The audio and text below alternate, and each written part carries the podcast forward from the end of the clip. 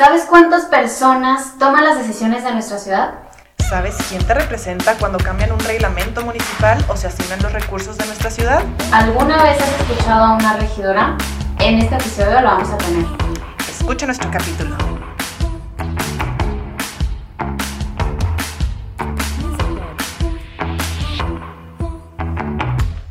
Bienvenidas, bienvenidos. Yo soy Pamela Pérez. Y yo, Paulina Valles. Una de las razones por las que creamos jefas de grupo es porque creemos que para poder ser parte de los temas y la solución de los problemas de nuestra ciudad es esencial saber cómo funciona. Y si no sabemos quiénes son las personas responsables y a quiénes hay que exigirles, todo se vuelve más complicado, Pau. Sí, los municipios son el orden de gobierno más cercano a las personas, o deberían de serlo, porque son los responsables de darnos los servicios públicos y todas esas cosas que son esenciales para el desarrollo de las personas. En teoría, el gobierno municipal debería ser al primero al que acudiéramos las personas si enfrentamos algún problema, alguna situación. Otra cosa muy relevante para nuestra vida es que son los responsables de cómo se desarrolla y va creciendo nuestra ciudad y cómo, como dice Pau, los servicios públicos llegan a esos nuevos eh, desarrollos. Además, ellos son los que deciden cómo se gasta todo el dinero que se recauda a través de nuestros pagos de predial, de las aportaciones que hace el Estado y de las aportaciones que hace la Federación para nuestra ciudad. Y es que tenemos varios términos ahí que sabemos lo que es el ayuntamiento, el gobierno municipal, el cabildo y hoy vamos a platicar de las diferencias de esto. Sí, hay que hablar de, de todos estos términos. Empecemos hablando por el, el concepto de gobierno municipal como este concepto general que engloba al ayuntamiento y a la administración pública municipal. Empecemos por el ayuntamiento, es este órgano colegiado integrado por 20 personas que son regidoras o regidores, un presidente o presidenta municipal y una persona a cargo de la sindicatura. Ahora, ¿qué es la administración pública municipal? Son todas las direcciones, institutos, eh, todas las áreas operativas del gobierno municipal. Entonces, en conjunto, ayuntamiento y administración pública municipal conforman al gobierno eh, municipal, pero cuando escuchemos hablar del ayuntamiento, solo se trata regidoras, regidores, presidenta municipal y síndico, y cuando el ayuntamiento se reúne y realiza sus sesiones, a eso le llamamos la sesión de cabildo, porque al lugar en, que en donde se reúnen, ahí le llamamos el salón de cabildo, por eso eh, decimos la sesión de cabildo, no son sinónimos, pero a veces lo utilizamos así, entonces ya sabemos que, a, a qué referirnos cuando hablemos de ayuntamiento y cabildo. Otra cosa muy relevante de platicar es el tema de la representatividad en nuestra ciudad. La representatividad es la capacidad de una persona de actuar en nombre de otra persona o de un colectivo de personas como si en realidad estuviera defendiendo sus intereses. ¿Y qué es lo que pasa actualmente? Nosotros en nuestro imaginario tenemos este, estos dos tipos de, de, democracia que entendemos, que es la democracia representativa y la democracia participativa. Ahorita, actualmente nuestro ayuntamiento todavía ni siquiera nos alcanza para lograr la democracia representativa. ¿Por qué? Porque estas 20 personas que toman decisiones en, en, nuestra ciudad, únicamente elegimos a una, que es la presidencia municipal. Y el resto de las otras 20 personas que toman las decisiones llegan en la planilla del presidente o presidenta, como lo platicamos en la ocasión anterior, Pau. Entonces se vuelve bastante complejo eh, y un poco difícil para los ciudadanos el saber quiénes son esas personas, saber a quiénes les tenemos que exigir y por eso estamos platicando esto hoy para saber a quién nos tenemos que dirigir para solucionar los problemas de nuestra ciudad. Sí, actualmente el ayuntamiento de la ciudad de Chihuahua se encuentra conformado de la siguiente manera. Estamos por terminar un periodo de gobierno a cargo del Partido Acción Nacional. Hace ya casi tres años ganaron las elecciones, ganó una presidenta municipal y con ella entró toda su planilla de regidores, que son 11 personas, mujeres y hombres, que son la mayoría de la mesa del, del ayuntamiento. Luego tenemos eh, dos regidurías del PRI, dos regidurías de Morena, dos regidurías del PES, que es el Partido de Encuentro Social de, de aquel momento que perdió el registro y ahora es otro.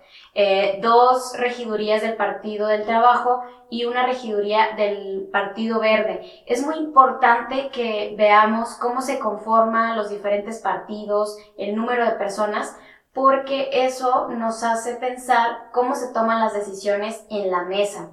Es decir, tenemos una mayoría, pues de siempre, siempre va a haber mayoría de un partido. Hay 11 regidores de, de un partido y el resto, eh, podríamos decir, de regidurías de oposición, pues nunca van a estar con una ventaja. Entonces nos hace pensar en, los, en el tema de pesos y contrapesos que se manejan en la mesa del ayuntamiento. Y recordando rápidamente el cómo se eligen a estos eh, regidoras y regidores, como dice Pau, la persona que gana la presidencia municipal viene con una plantilla de regidoras y regidores. Automáticamente entran las 11 personas de estas planillas. Sin embargo, cuando los otros eh, candidatos y candidatas se registran, también registran su planilla y con el orden de, las personas por las que entrarían. Entonces, ¿qué hacemos?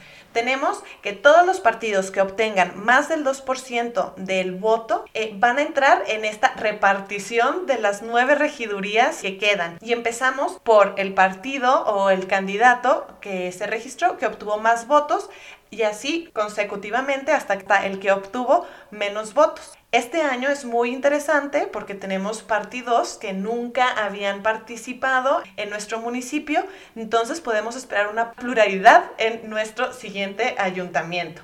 Y dato curioso también, tenemos un regidor honorario postmortem para la eternidad, que es el señor Benito Juárez. Benito Juárez se convirtió en este regidor y que todas las veces se le toma eh, asistencia, ¿verdad, Pau? Sí, cuando se hace la, la, toma de lista de todas las regidoras y regidores, al finalizar dicen como regidor honorario postmortem Benito Pablo Juárez García y todos dicen presente. Entonces es como una cosa ahí rara de nuestro ayuntamiento y de hecho en el salón de Cabildo hay una silla con una banda como presidencial, que es como la silla de Benito Juárez y nadie se sienta ni la toca, y hay un busto de Benito Juárez, y pues se vuelven estas cosas como solemnes y muy de la historia y cívicas que hay en, en nuestros gobiernos, pero es un dato muy raro que tenemos aquí en Chihuahua.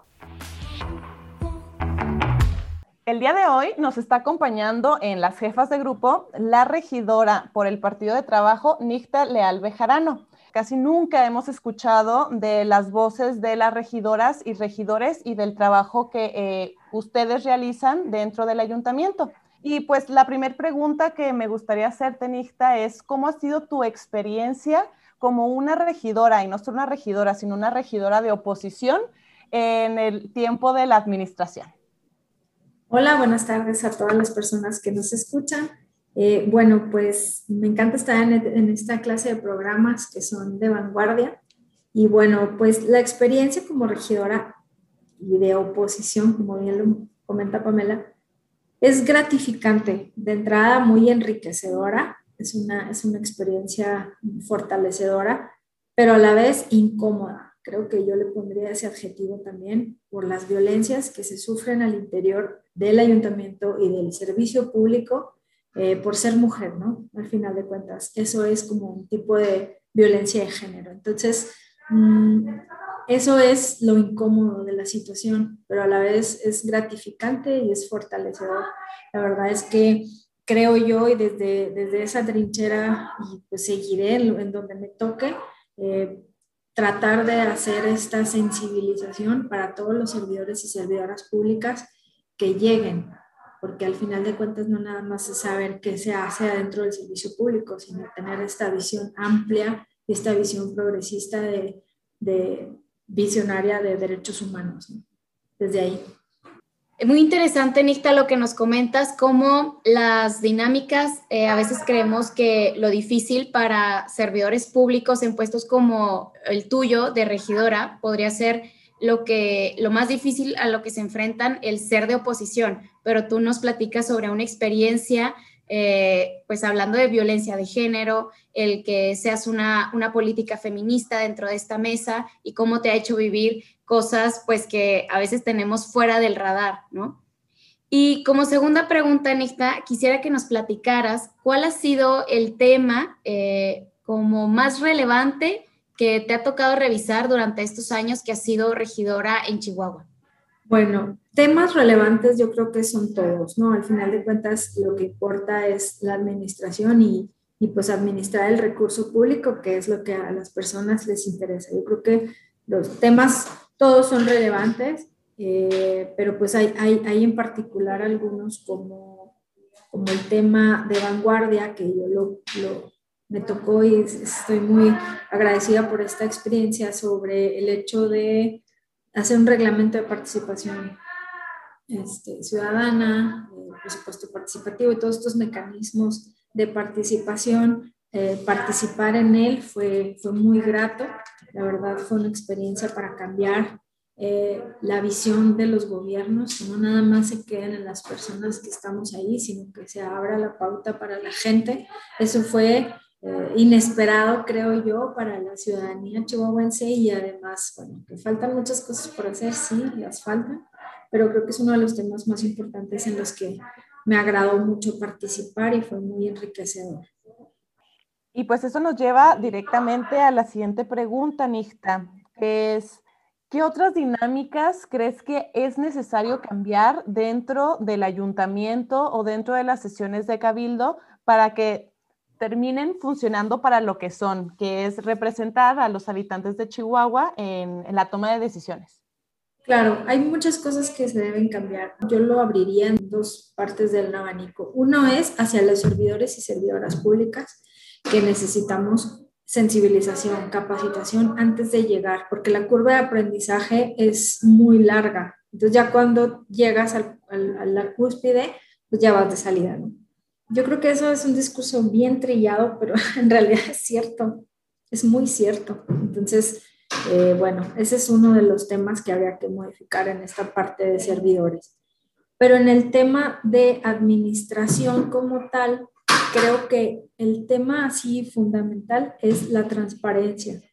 Creo yo que los mecanismos de transparencia se deben de fortalecer, pero no como un instituto o como una coordinación, no, no, no, sino como la esencia del mismo gobierno, de la misma administración, como, como entrar con esta, esta, pues hasta idiosincrasia, ¿no? O sea, tenerla adentro y decir, bueno, pues voy a hacer esta, esta parte de no tener que llenar un formato que me diga qué hago.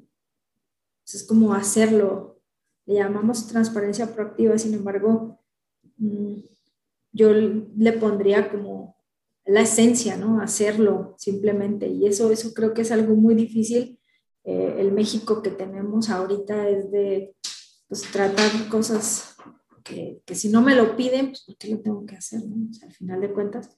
Pues creo que es por ahí. Claro, Nista. Y finalmente, una cuarta pregunta. Y me encanta la visión que, acabas de comentar respecto al tema de transparencia, ¿no? Porque es pasar de ese actuar obligatorio conforme a la ley a que las personas en el servicio público puedan tener ese sentido de diligencia o perspicacia eh, con, pensando en las personas que están allá afuera, ¿no? En cómo podemos servirles y llevarle la información de una manera más sencilla. Entonces, tú desde la mesa del ayuntamiento, pero también combinando la visión de ciudadanía, ¿qué crees que podemos hacer las personas para combatir la crisis de representatividad que vivimos en el municipio? Bueno, chicas, cuando leí la eh, esta introducción del programa de las hijas del grupo, el, el término de crisis de representatividad me generó una duda.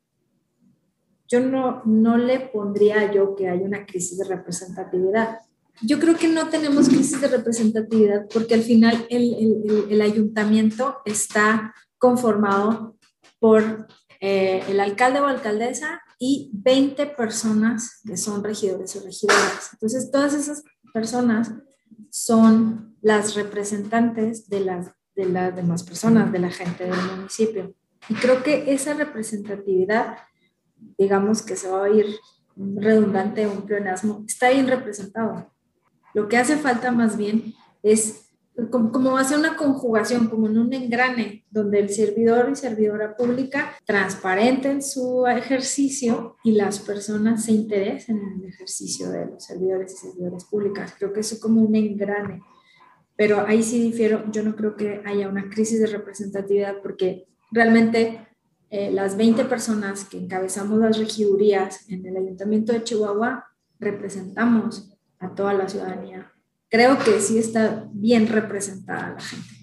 Sí, a lo mejor es que utilizamos como un término distinto, pero coincidimos en, en, lo que nos acabas de decir, ¿no, Nista? Que en ocasiones no hay esa conexión suficiente o tan transparente del trabajo de, de regidoras y regidores, ¿no? En ese trabajo que hacen de representarnos a la ciudadanía, pero creo que en eso coincidimos completamente. Claro, y yo creo que el, el, punto que queremos hacer, Pau y yo, es que no necesitamos a más personas representándonos, sino necesitamos a personas que sean más empáticos y que sean más responsables con conocer la realidad de las personas que habitan la ciudad para a la hora de tomar decisiones, en realidad las estén representando. Y yo creo que eso es la clave para que nosotros como ciudadanas nos sintamos representadas a la hora de esta toma de decisiones. Pero cuando ni siquiera sabemos el nombre de las personas o los mecanismos mediante los cuales se toman las decisiones, creo que existe esta brecha o incluso a veces las personas que ocupan esos puestos se sienten muy por encima de la ciudadanía promedio y yo creo que eso es lo que tenemos que acortar.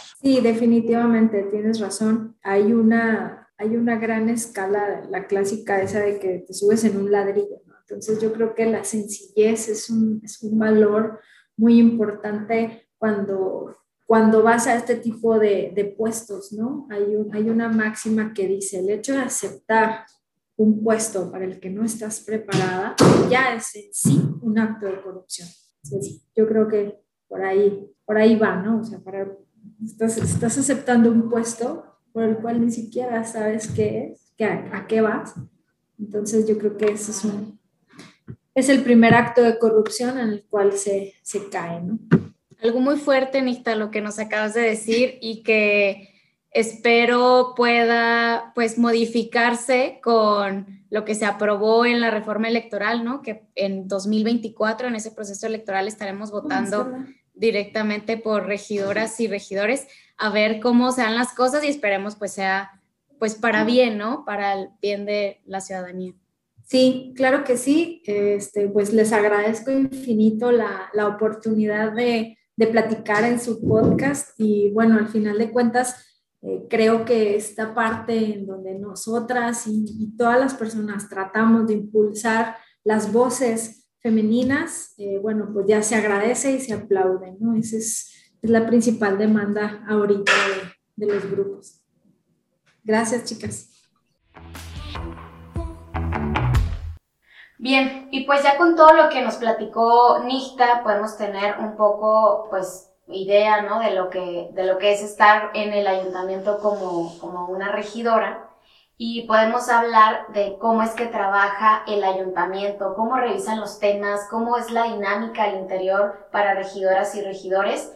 Y la forma en que se divide en este trabajo es a través de comisiones podríamos imaginar que todos los temas llegan y se discuten y se debaten en esa mesa por 20 personas, pero pues se volvería muy complejo.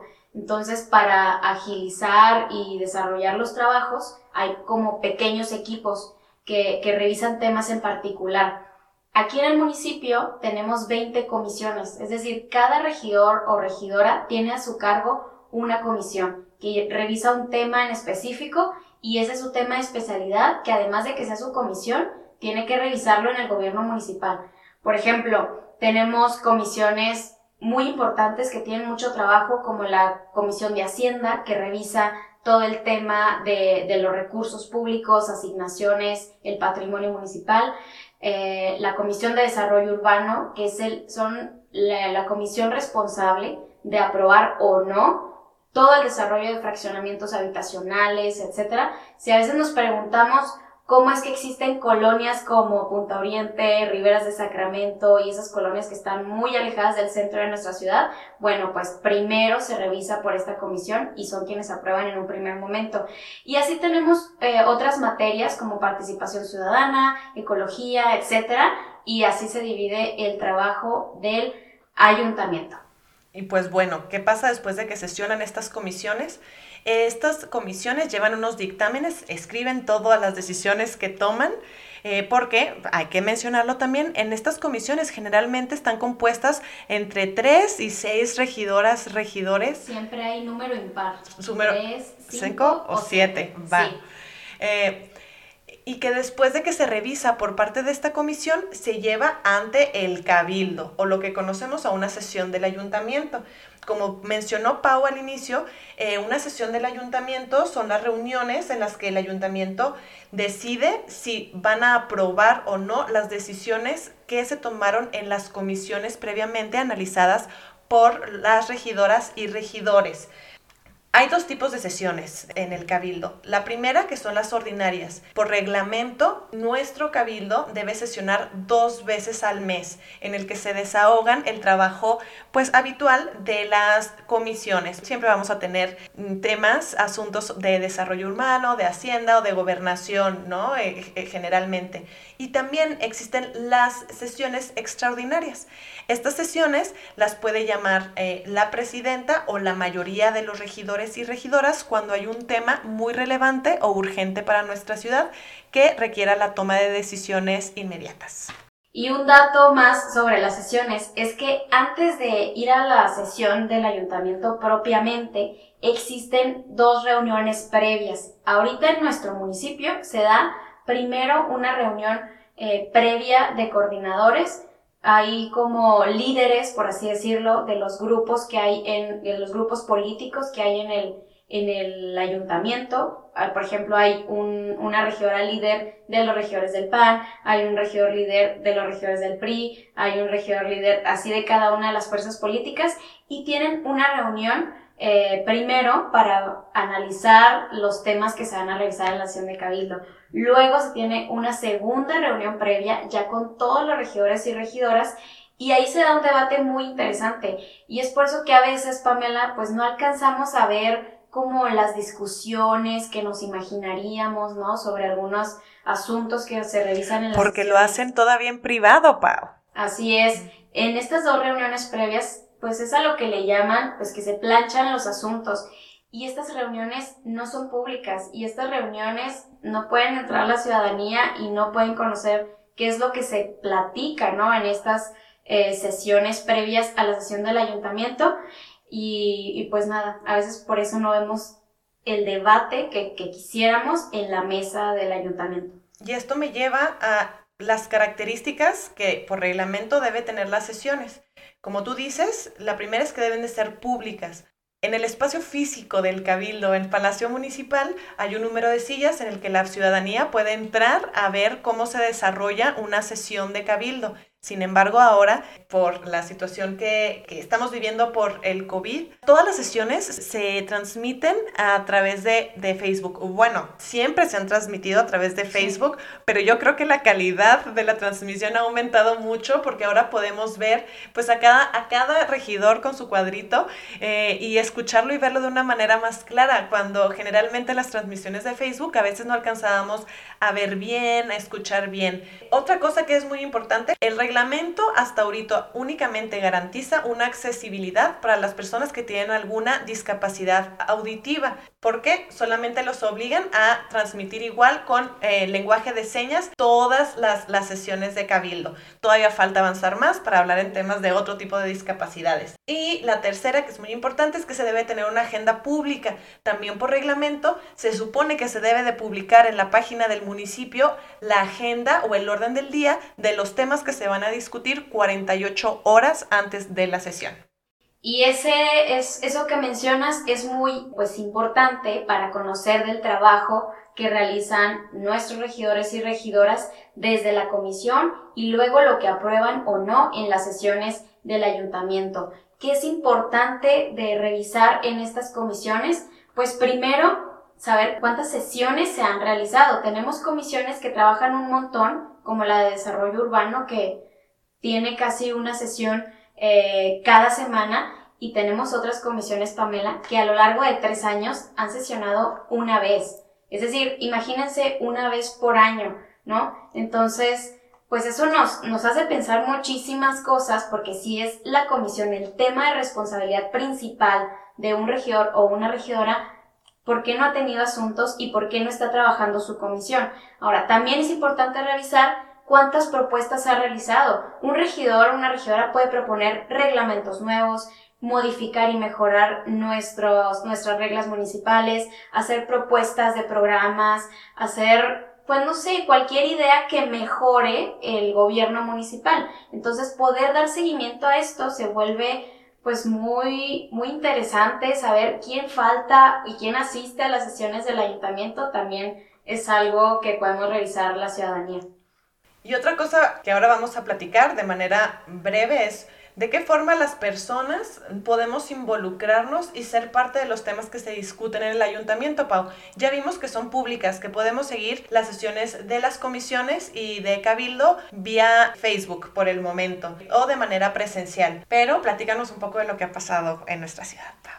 Bueno, desde el 2018 se aprobó la ley de participación ciudadana, una ley que nos ha traído cosas muy bonitas y nuevas y eh, entre ellos pues los mecanismos de participación ciudadana y con esta ley tenemos un mecanismo que se llama cabildo abierto. Este mecanismo nos permite a todas las personas que habitamos en Chihuahua, por ejemplo, bueno, diciendo personas, no me refiero solamente a quienes votamos, sino un niño, una niña, adolescentes y la ciudadanía pueden, un migrante, por ejemplo, que habita, en nuestra, ciudad, puede, Ir, a, solicitar su participación en Cabildo Abierto. Y este mecanismo lo que nos permite es, por así decirlo, ser como un regidor más, una regidora más y hablar y expresar una opinión sobre algún tema que se vaya a tratar en la sesión de Cabildo hasta por cinco minutos. Y para concluir de nuestro segundo episodio, yo me llevo dos puntos muy importantes, Pau. La primera, el tema de representatividad. Tenemos que saber quiénes son las personas que están tomando decisiones en nuestro ayuntamiento para poder exigirles mejores resultados, incluso expectativas que nosotros tenemos eh, de la ciudad que tenemos. Hacer uso de este nuevo mecanismo de participación ciudadana que es el Cabildo Abierto para hacernos escuchar por las regidoras y regidores. Y el segundo es el tema de la visibilización o, o, tomar lo público, que ya son estas sesiones. Pongámonos de acuerdo con nuestras familias, comunidades, revisemos cuáles son los temas que son relevantes para nosotros y sigámoslo en las comisiones, sigámoslo en el cabildo, para que así las regidoras, los regidores, la presidenta, la, la sindicatura, se sientan observados.